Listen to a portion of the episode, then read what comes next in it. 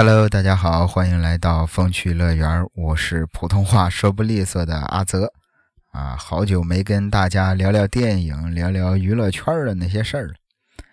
突然今天就是想做一期这样的节目吧，好久没聊了啊，经常聊一些罪案呀，聊一些这个杀人狂啊，聊一些这个灵异事件啊。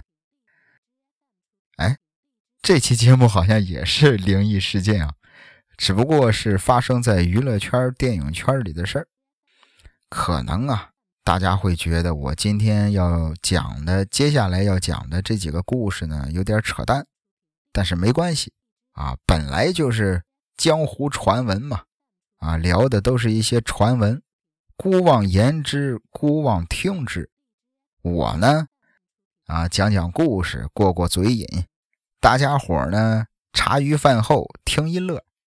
虽然说现在的影视行业啊，电影行业啊，尤其是那些恐怖片啊、鬼片啊，都在默默遵守着建国以后动物不成精的这么一个规定啊，导致了所有的国产恐怖片都不许有鬼的存在。但是人家拍电影是为了挣钱啊，啊，为了赚这个票房。所以很多恐怖片啊、恐怖电影啊，它的前半部分还是会把这个恐怖的气氛营造的透透的啊，包括一些比如说惯用的拍摄手法，一闪而过的一个白影啊，镜子里边各种倒映出来的鬼影，实际上都是在暗示着观众啊，说那就是鬼，而这些呢。也就催生了影视行业的不少必须要遵守的禁忌。呃，比如说啊，呃，早年间啊，这个僵尸道长林正英，他拍的很多经典的僵尸片都会在开机之前进行一个祭祀。正是像这样受到了越来越多的港台的影视工作人员的影响，大陆。啊，拍摄类似影片的时候，也有了好多以前没有的规矩。比如说，啊，现在所有的剧组在开机前都要举行这个祭拜仪式，而恐怖片呢，恐怖片的剧组啊，要比普通的剧组更麻烦。他们不单单要在开机之前举行祭拜仪式，甚至在每次拍到恐怖戏的时候。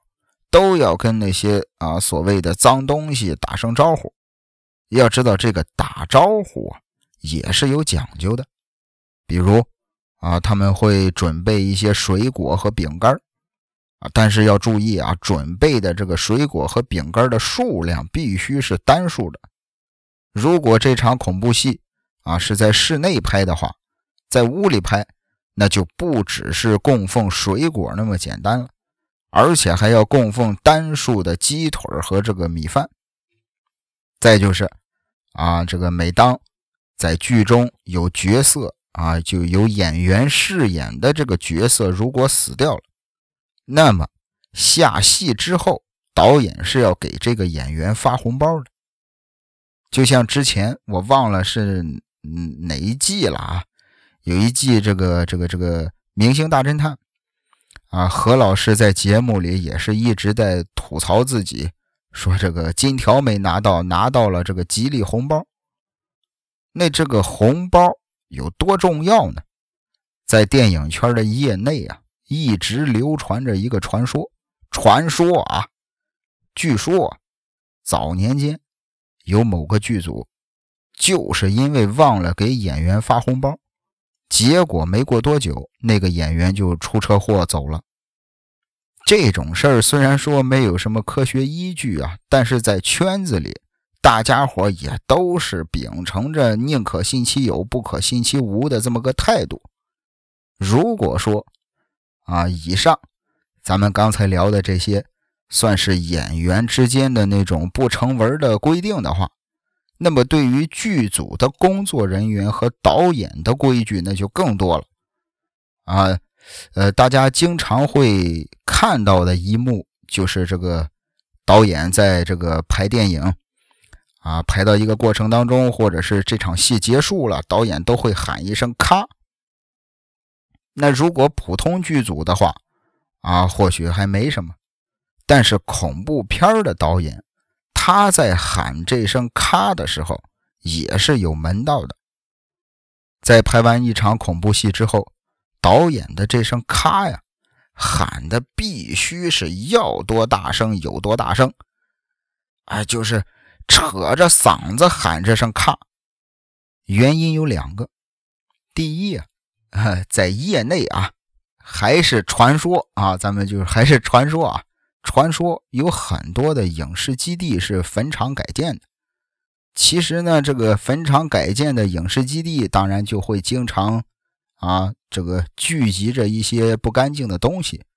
那这些不干净的东西没事的时候呢，就喜欢看剧组拍戏，尤其是拍这种啊恐怖片相当于是跟他们的生活息息相关。那像不少演员也曾经爆料过啊。自己身边发生过一些灵异事件，经常说啊，自己在拍戏的时候会听到什么什么怪声了。那这些怪声有可能就是因为有这些脏东西在围观啊，他们可能觉得演员演错了啊，毕竟人家更专业嘛，或者是有一些故意故意要搞点恶作剧啊。那导演的这一声咔。就是为了告诉在场的所有的那些不干净的东西，我们呀，这只是演戏啊，我们在演戏。那第二个原因，就是要喊很大声的。第二个原因，当然就是喊给演员听的了。有的时候演员入戏太深，导演在喊咔之后啊，有些演员还会沉浸在自己的这个戏份里。甚至是需要旁边的工作人员立刻跑过去把这个演员给拉回来，因为在拍恐怖戏份的时候，这个演员他所处的自己周围的这个环境啊，就像是阴间。导演这一声“咔”，其实有点类似于公鸡打鸣，就是预示着一切都回归正常了。那演员呢，你也该回来了。啊，不要在那个所谓的阴间里边逗留太久。不仅如此啊，这时候导演还会安排工作人员在下戏之后啊，就是这个演员没下边没有他的戏份了，他可以坐在一边休息。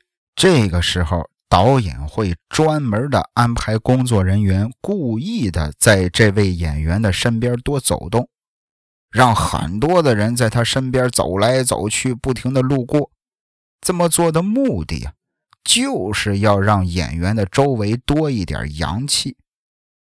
要是不这样做，啊，而是拍完了，然后赶紧的急于拍下一场戏，那么那些脏东西也有可能认为那些演员是跟他们一样的，极有可能会对演员喊话，啊，在他耳边呀，或者是在他睡梦中迷迷糊糊的时候会来找他，说咱们一起回去了。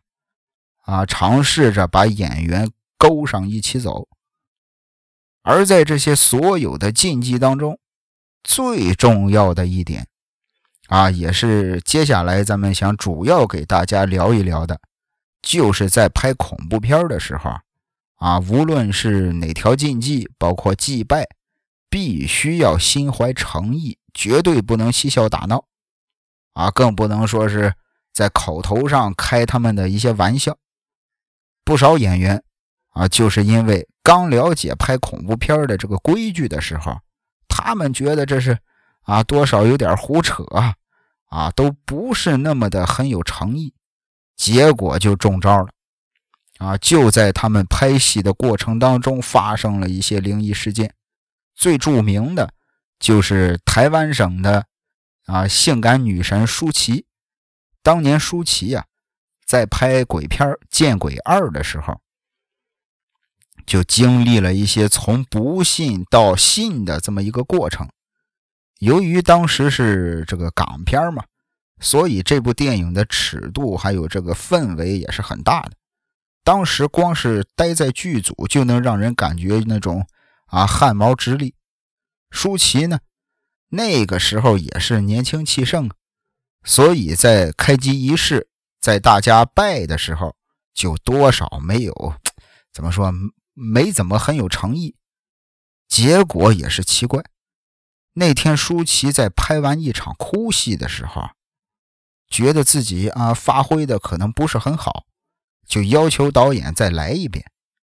结果就是这场哭戏连拍了七条，而拍完之后，大家伙一看，这七条哭戏一模一样。可是舒淇她自己知道。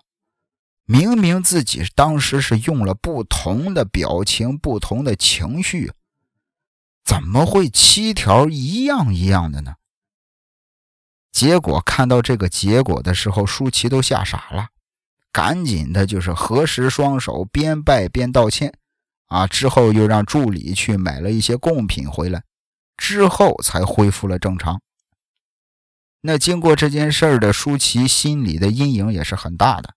这部电影杀青之后，她很长时间里都不敢自己一个人坐电梯，甚至也不敢自己一个人回家，甚至是连这部电影的首映礼她都没敢看完电影。那从那之后，啊，舒淇也是能不接恐怖片就不接恐怖片。那接下来啊，咱们就不妨仔细的聊一聊发生在某些人身上的事儿。当然了啊。还是开头那句话：“孤望言之，孤望听之。”啊，江湖传闻罢了。接下来咱们要聊的这位啊，可能很多年轻的听友不是很熟悉。那咱们要说的是香港经典僵尸片《僵尸先生》当中的香港第一鬼后王小凤。王小凤啊，大小的小，凤凰的凤。在九十年代的这些香港鬼片里，王小凤绝对算是一大经典人物。但是她呢，跟其他的明星不太一样。她初入演艺圈纯属偶然。一九六二年出生的王小凤，因为家里啊本身就有那种重男轻女的现象，哎，所以从小动不动就经常被自己的爸爸动手打骂。据说啊，据说。王小凤在她六岁的时候曾经尝试过上吊自杀，但是由于绳子呀是挂在一个很破旧的电风扇上，哎，电风扇因为很破旧了，所以没能撑住她的体重，就掉了下来。后来长大了一些的王小凤啊，就开始跟自己的哥哥动手对打。他那种生性豪放不羁、大胆叛逆的性格，应该也算是从小养成的。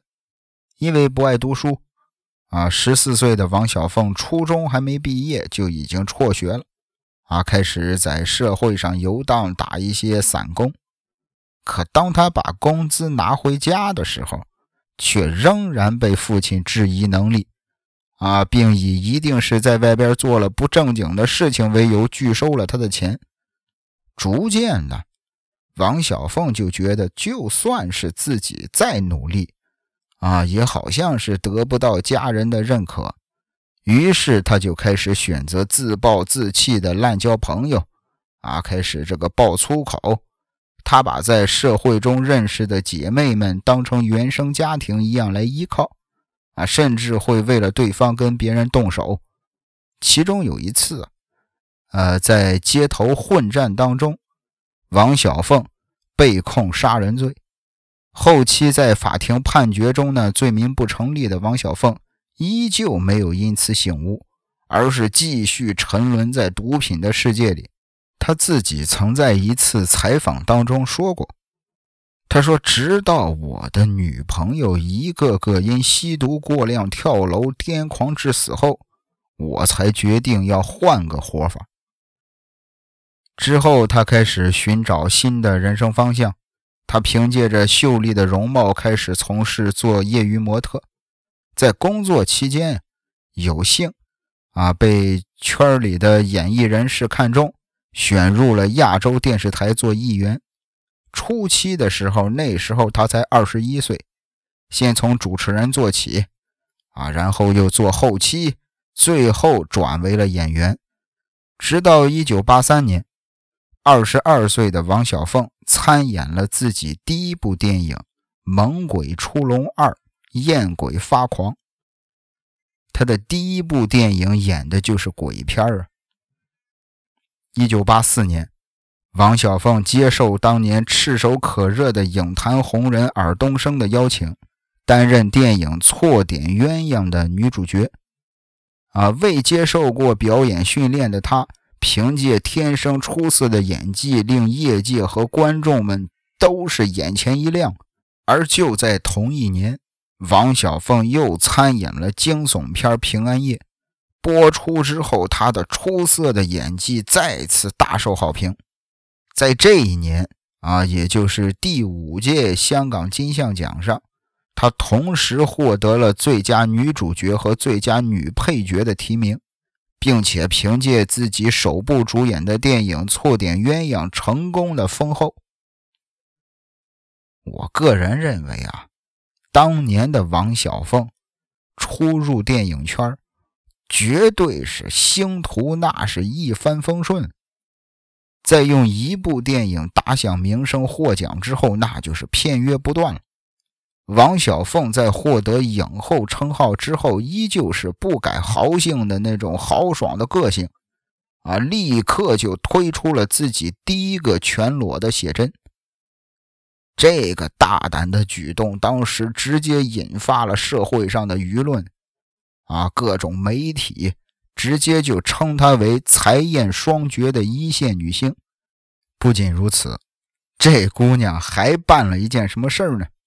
当时啊，有一档这个访谈节目叫《今夜不设防》，特别的火。啊，主持人呢是这个黄沾、蔡澜、倪匡三位老司机。在录制的过程当中，王小凤啊。来了一个这个反问，他问这三位老司机说：“你们男人婚后可以在外边养女人，我们女人为什么不可以呢？”一直到了一九八五年，王小凤啊出演了至今让我啊让我个人啊念念不忘的电影《僵尸先生》。这也是她获得鬼后称号一系列女鬼角色的原因。在电影里啊，她出演的这个鬼新娘小玉，应该是所有女鬼角色当中最不吓人的了。啊，这个，呃，大家如果感兴趣的话，可以去看一看。啊，她在这个影片里和主角僵尸道长的弟子俩人的那种小感情的那种小戏份。其实还挺有点这个言情小说的感觉。一直到了一九九零年，啊，汪小凤还和这个林青霞和王祖贤一块搭档主演了《迷魂记》。当时还处在恋爱中的王小凤啊，就是天天的秀恩爱，当时是让林青霞和王祖贤两位女神是羡慕不已呀。转眼过了一年。也就是一九九一年，当时正是大红大紫的王小凤啊，与前男友分手之后，选择嫁给了当年从事 IT 行业的小老板许立信。嫁人之后的王小凤啊，由于自己母亲的去世，导致了原本就有情绪病的她变得病情更严重了。为了更好的改变自己的精神状态。啊，王小凤选择跟老公许立信搬到美国。老话说，理想很丰满，现实很骨感。王小凤到了美国，啊，过得不仅状态没有好转，甚至是越来越严重了。她自己在后期接受采访的时候啊，也经常说，说自己到了美国之后就失常了。哎，不仅是自己打自己，伤到手骨都裂掉，还用头开始撞墙。啊，有一次是吃了一百颗安眠药，想要自杀。啊，有时候甚至也会殴打国外的警察，然后是酗酒，然后又吃药。就是在这种状态下，老公许立信依旧是不离不弃，一边兼顾在美国越做越大的电脑生意。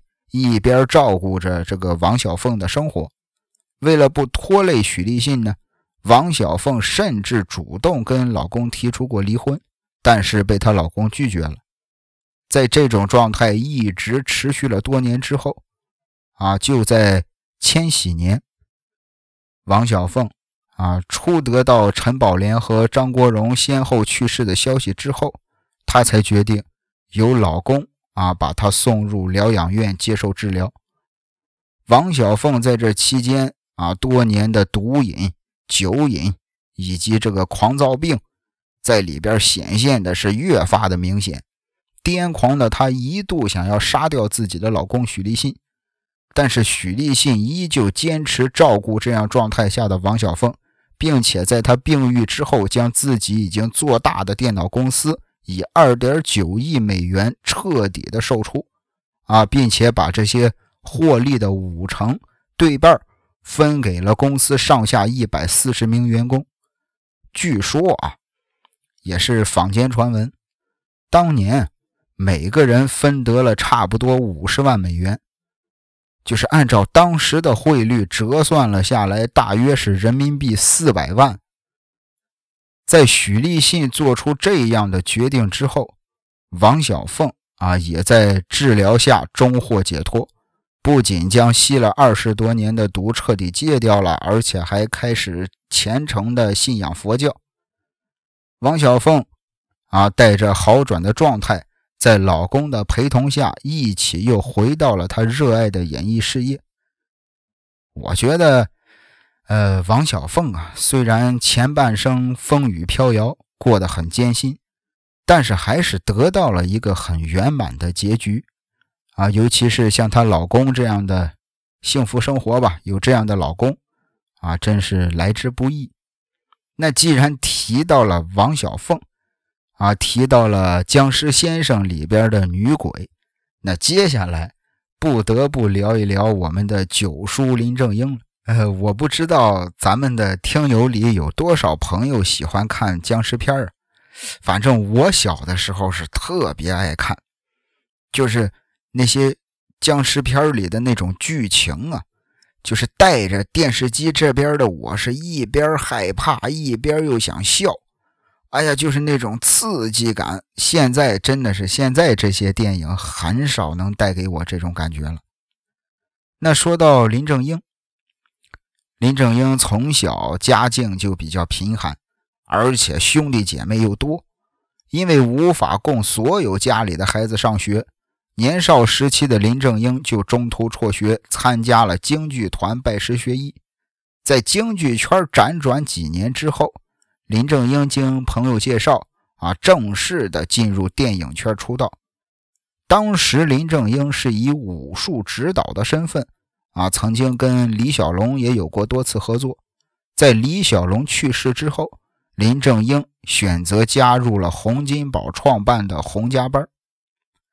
在整个八十年代，林正英以一部《僵尸先生》爆红整个香港啊。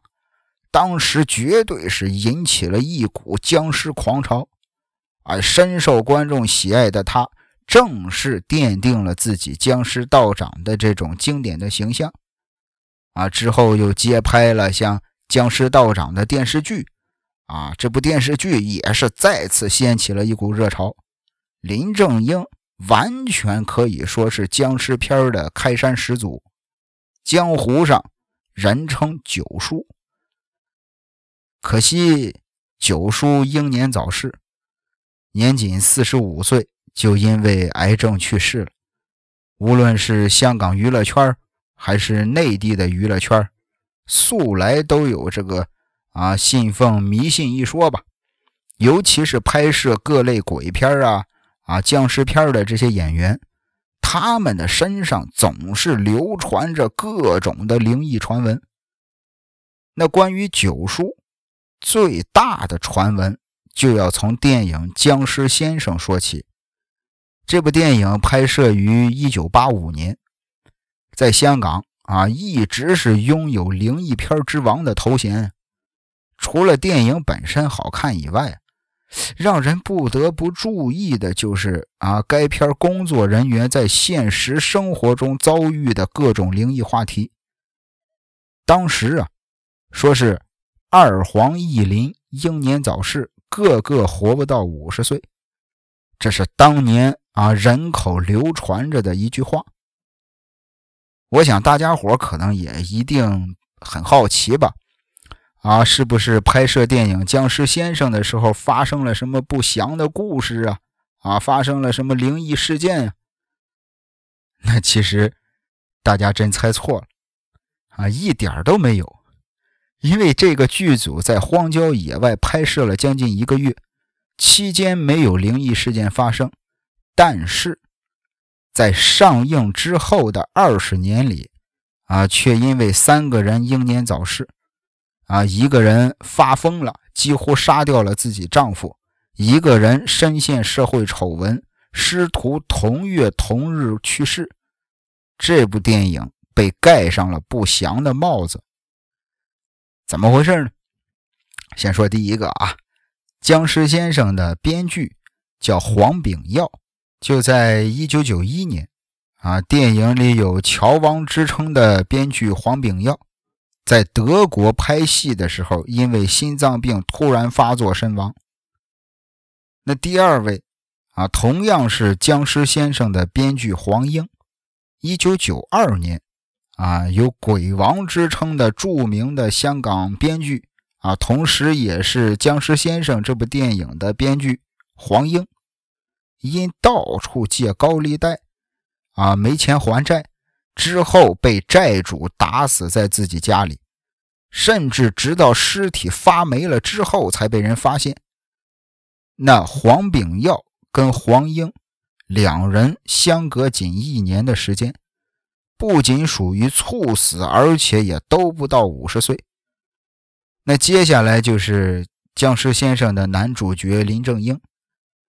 九叔啊，原名叫林根宝，在拍摄其他鬼片的中途呢，也遇到过几次灵异事件，啊，觉得不对劲的他就去找师傅算了一卦。师傅说，说他的原名皆九土，啊，根深入狱，跟阴阳界牵扯的太深，所以强烈的建议他把名字改掉。最后啊，定下来林正英这个名字，是根据九叔的生辰八字而来，寓意就是这个正气英豪，防止拍戏的过程当中被不干净的东西附身。可他最后还是身患癌症去世了。那下一位就是咱们刚刚聊到的啊，《僵尸先生》当中的女鬼角色王小凤。呃，刚才咱们已经也聊了很多了啊，简单的说两句。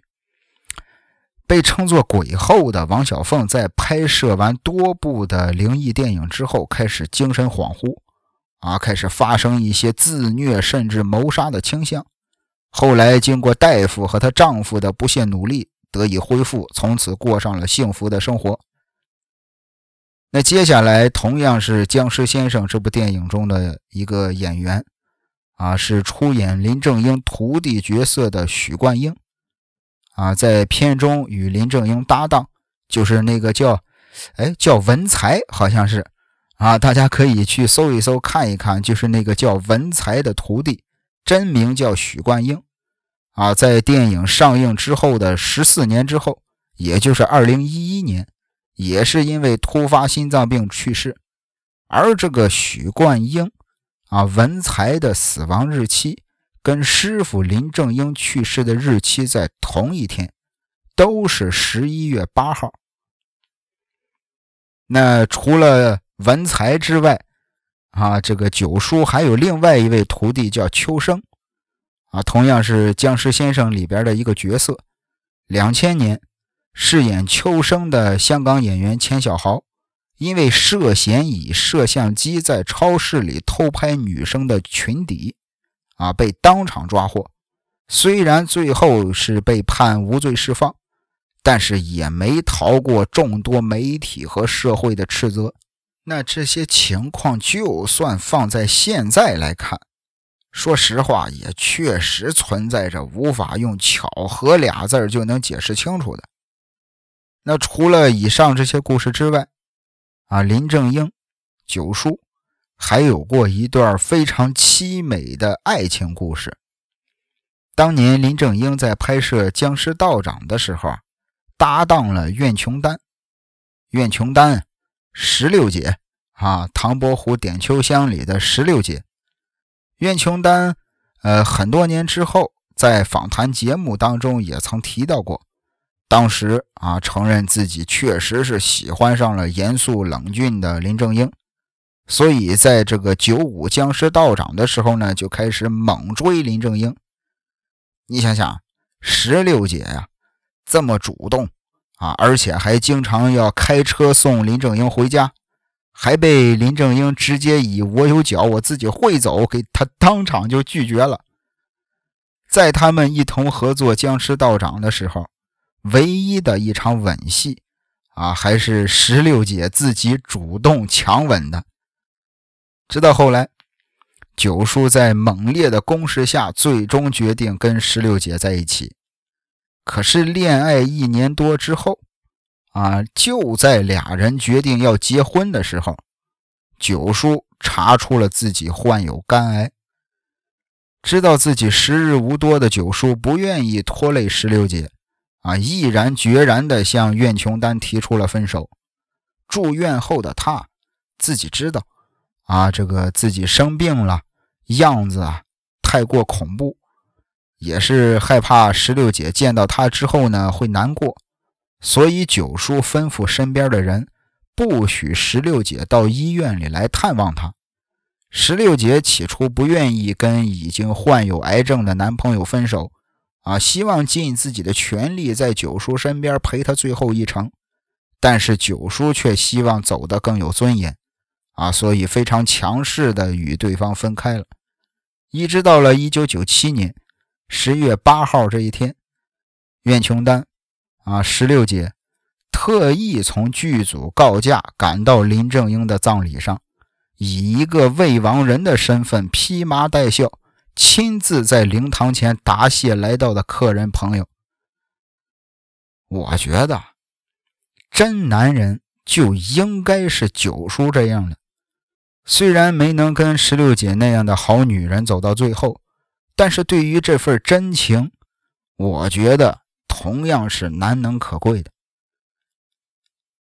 那接下来，咱们要聊一位大人物了啊！这位大人物呢，在之前好像是也是在聊香港娱乐圈的一期节目里吧，我好像聊过，他就是大名鼎鼎的白龙王。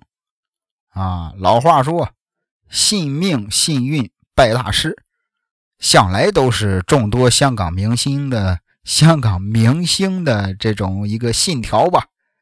啊，内地的明星们也是后期赶上了这股风潮。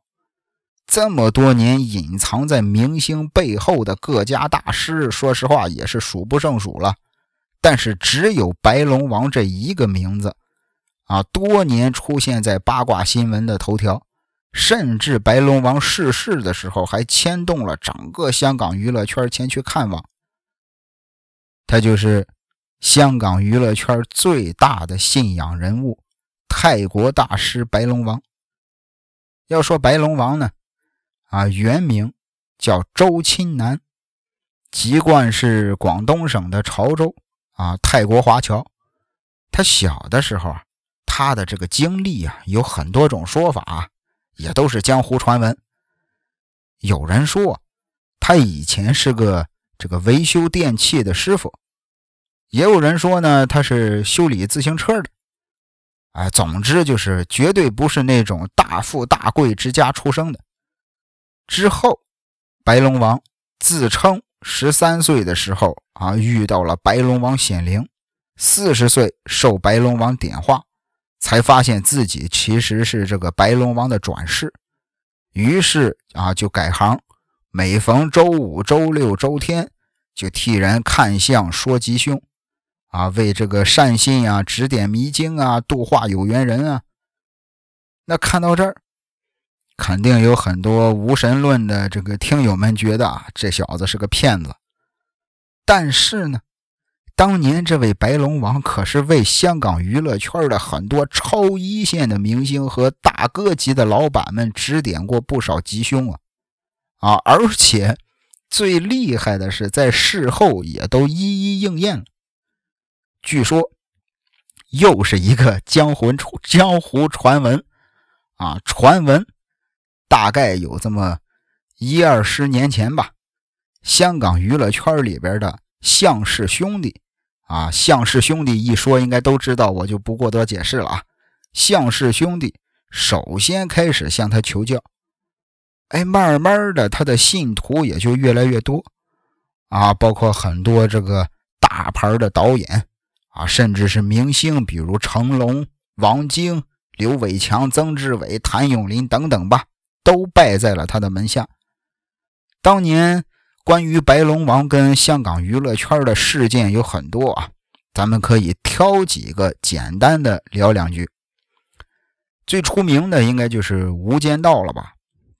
刘德华跟梁朝伟主演的那部经典之作《无间道》，其实当年啊，啊林建岳请来刘德华、梁朝伟、曾志伟啊这几个大影帝，要拍摄的这部电影的原名啊叫《无间行者》，但是从开拍之初就是意外不断，于是林建岳就找来了这个白龙王求救，之后白龙王决定。把《无间行者》改名叫《无间道》，啊，并且要求所有的艺人在首映的当天必须身穿紫衫出席，穿紫色的衣服，哎，而且这些演员也全都由这个白龙王亲自为他们摸顶祝福。影片上映之后，那就不用多说了，啊，叫好卖座。《无间道》在当年一举获得了五千万的票房，也是拿下了很多奖项。之后，林建岳还特意专门带着整个剧组赶到泰国去登门感谢白龙王。那第二个事儿呢，就是我们的华仔啊，刘德华。我我个人非常喜欢刘德华，我的抖音号里边关注的唯一一个明星就是刘德华。刘德华是白龙王最出名的弟子之一。当年华仔的事业不是特别的顺利啊，而且也被公司给雪藏了。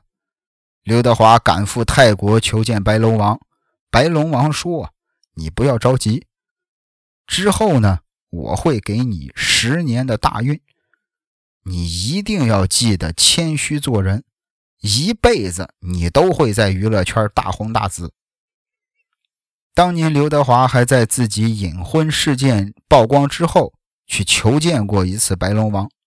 当时听从师傅的话，刘德华买了一栋风水豪宅。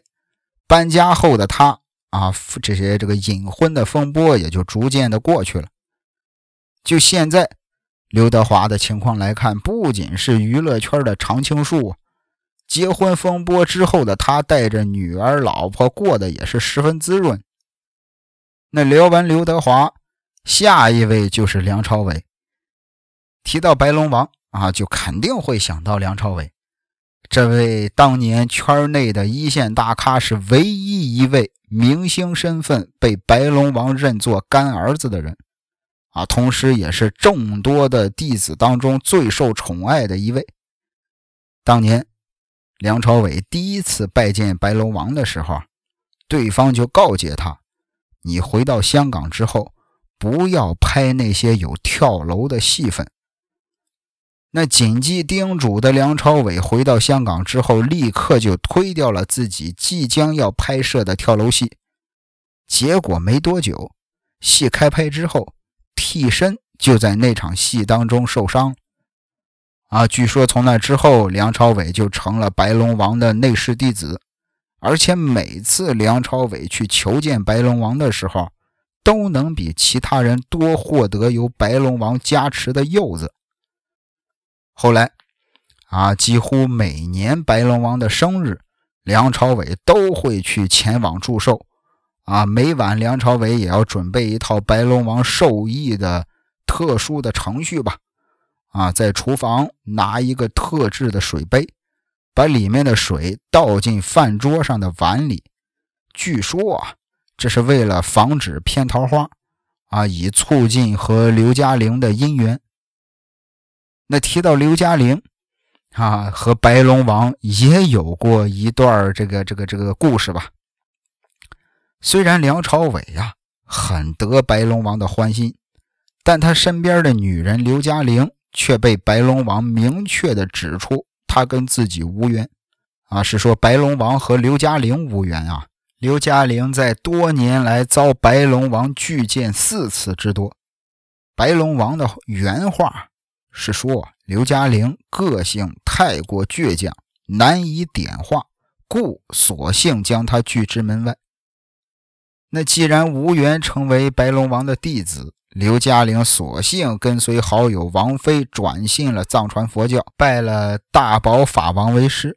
而且还在很多年的时间里劝说梁朝伟和他一块做佛教徒。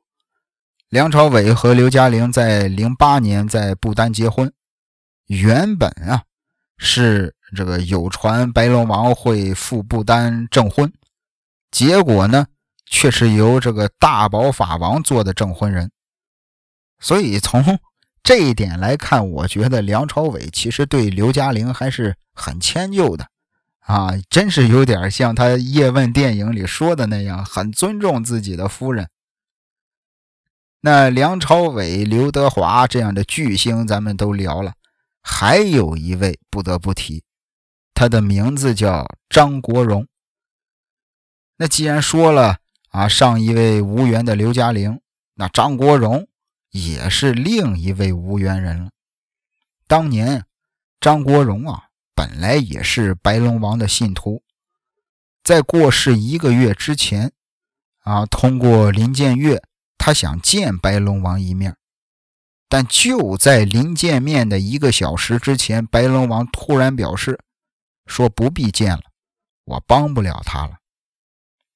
这一举动使得张国荣十分的失望。一个月之后，张国荣在饱受抑郁症的折磨下跳楼逝世。关于这件事儿啊，也曾被杨受成写到过自传里。那接下来啊，咱们要聊的就是杨受成了。除了明星之外，众多的这个商界和娱乐圈大佬也都是白龙王的信徒。当年，香港英皇的老板杨受成赴泰国求见白龙王，请教啊怎么捧新人。白龙王呢？要杨受成关照的，同是属猴的，而且来自于单亲家庭的艺人。属猴的，来自于单亲家庭。之后，英皇确实是按照这个标准捧红了容祖儿啊，啊，谢霆锋啊，蔡卓妍啊。当然了，啊，白龙王的信徒不止在香港，在台湾省也有很多。啊，最忠实的信徒就是舒淇。当年白龙王曾经点拨他，啊，要脾气好，要经常笑，啊，事业上呢不要推脱工作，什么戏都要演。之后，舒淇确实在电影上收获了众多的奖项。十分坚信白龙王的舒淇，在事业顺遂之后，又向白龙王提出了算姻缘。当时啊。白龙王为他施法啊，并且让他带上了六串手链护身。就是大家可以看一下舒淇早年的一些照片啊，或者是那叫什么写真集啊，就能看到他带了很多的手串。除此之外，白龙王对舒淇的爱情运也浇过冷水啊，让他感情的事儿别想太多，顺其自然就够了。还表示他的真命天子就在身边。台湾省的信徒除了舒淇之外，还有周杰伦。大家应该肯定，呃，有点出乎意料吧？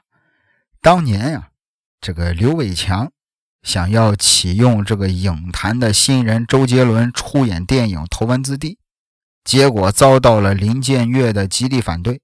但当周杰伦与林建岳等人一同拜见白龙王的时候，白龙王却认为一定要周杰伦做主角，票房才会更好。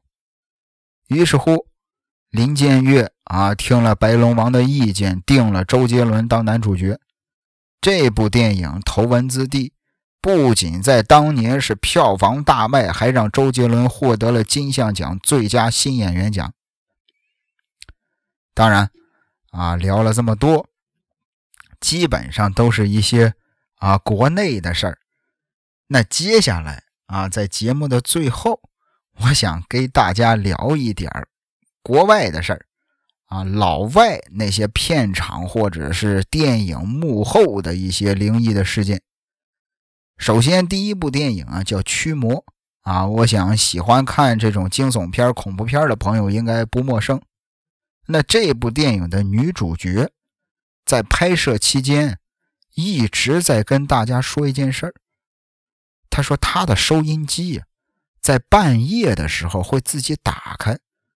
而且还会开开关关好几次，他觉得很害怕，而且每次收音机打开的时候都是在播放一首歌，哎，而且这句歌呀一直是不停的重复其中的一句，这一句的歌词是“我还活着”。那除此之外呢，还有一部老外的电影叫《驱魔人》，啊，《驱魔人》也挺出名的，在拍摄期间。一场莫名的大火烧掉了戏中主角的家，就是特地盖出来的一个场景啊，是戏中的家。之后大家伙又重新盖了一次，因为当时火灾发生的时候啊，并没有人在现场，事后呢也查不出起火的原因，所以最后请了一位牧师来做了一些仪式啊，不管是心理上的还是啊现实中的也罢。就是让大家感觉平安，啊，能感觉远离那些邪灵，而且这位牧师还来了好几次。当这部电影上映之后，里面的一位演员突然因为感冒引起了并发症，就那么死了。但是最恐怖的是啊，从第一个人死了之后，陆陆续续有八位演员和工作人员也都死了。这是驱魔人啊幕后的一个灵异传闻。接下来还有一部电影叫《鬼哭神嚎》，这部电影当时拍了整整六年的时间。大家都说啊，片场常常出现一些奇怪的超自然现象。最开始啊，在拍摄期间本来还挺正常的，也不知道怎么回事啊，突然就死了四个演员。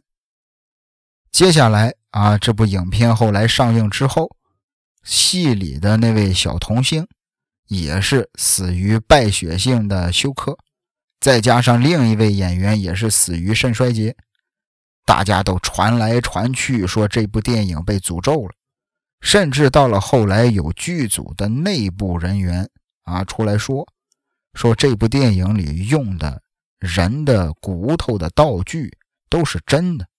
都不是道具，是真的死人骨头。除此之外，在一九六八年啊，上映过一部《尸婴记》啊，我想应该很少有人会看过这部电影吧。就在这部电影拍摄完一年之后，啊，导演的演员妻子沙朗塔特被当时臭名昭著的美国罪犯查尔斯曼森和他的同党杀害了。当时这个沙朗塔特还怀有八个月的身孕，但是这部影片的诅咒远还没有结束。啊，做配乐的工作人员突然发生意外脑死，啊，制片人也是肾衰竭而死。在他死之前，他在医院里疯狂的大喊着：“天呀，拜托把刀放下！”那最后还有一部老外的电影叫《天魔》，天魔呀，这部影片很厉害啊，是被大家传为遭受最大诅咒的恐怖片。剧组里包括演员和工作人员几乎都逃不过邪门的厄运。一开始是执行制作人和演员啊，在飞机上啊，飞机居然突然遭到了雷劈。飞机遭到了雷击，当时制片人和演员两个都死了。但是更邪门的是，他们两个虽然是啊同一时间在飞机上遭受到了雷雷击，但是却是在两架不同的飞机上，就是两个人坐了两个航班，在同一时间被雷劈死了。啊，还有这部影片请来的驯兽师，最后也是被自己饲养的狮子活活的给生吃了。但是这还远没有结束啊！电影的拍摄地点居然也是莫名其妙的被爱尔兰共和军给炸掉了。最后的厄运就发生在处理电影特效的人身上。啊，这位特效师和他的朋友出了车祸，他的朋友在车祸当中被断了头。而《天魔》这部电影里的坏人，最后的结局也是被断头而死。那在这期节目的最后吧，啊，简单的说两句，就像我一开始说的一样啊，呃，都是江湖传闻啊，茶余饭后大家闲的没事儿闲聊啊，姑妄言之，姑妄听之。其实我觉得，不管是灵异事件也好，还是咱聊的娱乐圈的这些传闻也罢，肯定是真真假假啊！就像那句歌词儿唱的：“你说人生如梦，我说梦如人生。”节目的最后，感谢您的收听，咱们下期再会。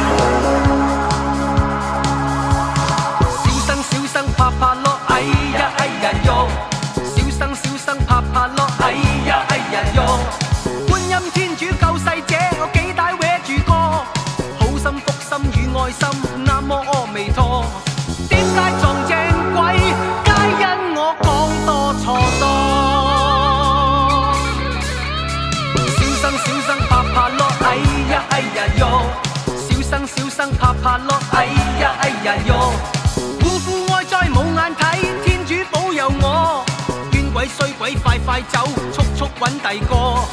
点解撞正鬼？皆因我讲多错多。